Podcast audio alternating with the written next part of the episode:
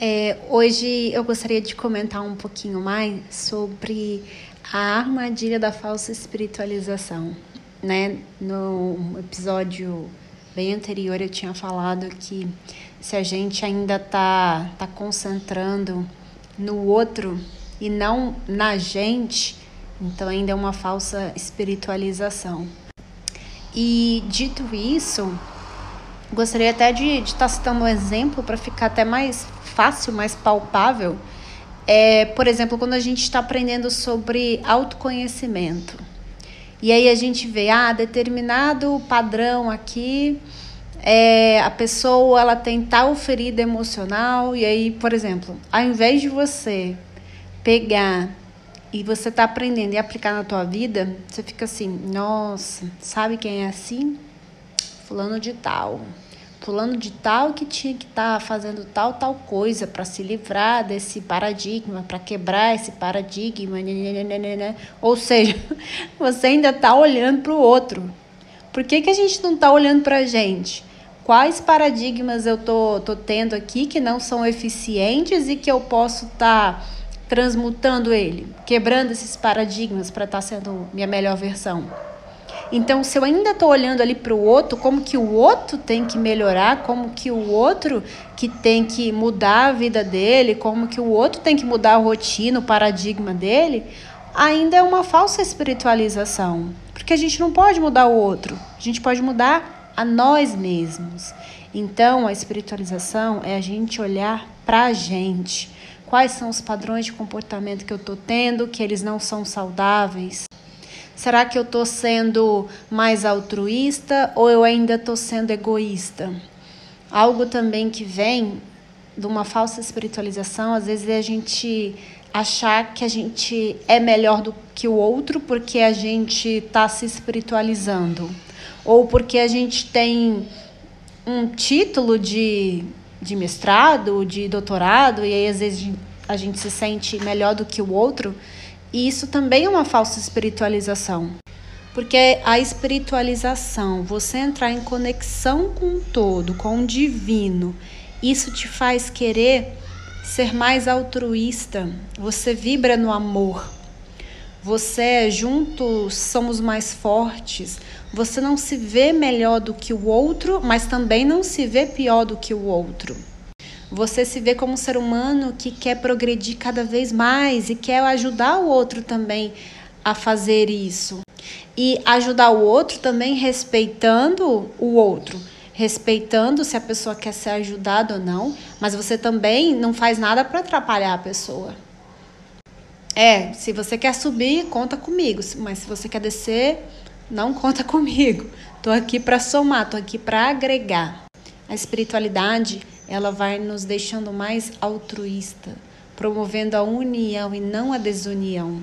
Helena Blavatsky ela fala: o maior mal da humanidade é a heresia da separatividade. É eu pensar que eu sou eu e você é você, que por causa disso eu posso me sentir superior a você, eu posso te fazer um mal, eu posso falar mal de você, porque você é você e eu sou eu. Só que na realidade estamos todos conectados. Inclusive o que a jornada do herói ela fala é justamente sobre a nossa jornada. Só existe um personagem aqui, que é você. Todo o resto, todo mundo, as outras pessoas, elas são um reflexo seu. Então, o que você gosta no outro, você tem você, e o que você não gosta no outro, você também tem você. E se a gente pudesse aproveitar e quando visse algo que a gente não está gostando no outro porque ressoa com a gente, ao invés de a gente condenar a pessoa, a gente simplesmente olhasse e agradecesse, falasse: Poxa, obrigada, Fulano, porque você me mostrou uma versão minha que eu posso estar tá trabalhando. Se eu estou condenando o outro porque é materialista, é porque eu ressoo com isso. Porque ainda tem um traço meu de materialista e eu estou condenando o outro porque, na verdade, eu estou me condenando. Então eu posso olhar para o outro e agradecer. Obrigado, Fulano, por estar tá me mostrando que eu posso escolher trabalhar o materialismo e transcender. A vida fica até mais simples e mais leve se a gente encarar dessa, desse, dessa forma. Einstein fala que a gente pode olhar para a vida com duas, de duas formas, como se tudo fosse um milagre ou não. Então você pode olhar como se tudo fosse uma oportunidade de crescimento. Uma situação, as pessoas, tudo, tudo vem para te ensinar e vem para ensinar algo que é relacionado a você, porque na real só tem você aqui dentro, só tem você aqui. O outro são reflexos seus, são traços que são seus. E traços que você pode ver as qualidades que você tem elas e o que não tem, que você não gosta, você pode pegar como aprendizado, porque elas estão te mostrando algo que você pode escolher trabalhar, aperfeiçoar e refinar. Então essa jornada do herói, ela fala sobre a gente mesmo.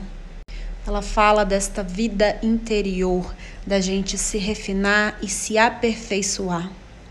É a gente com a gente mesmo, não é o outro, não é do lado de fora, é do lado de dentro.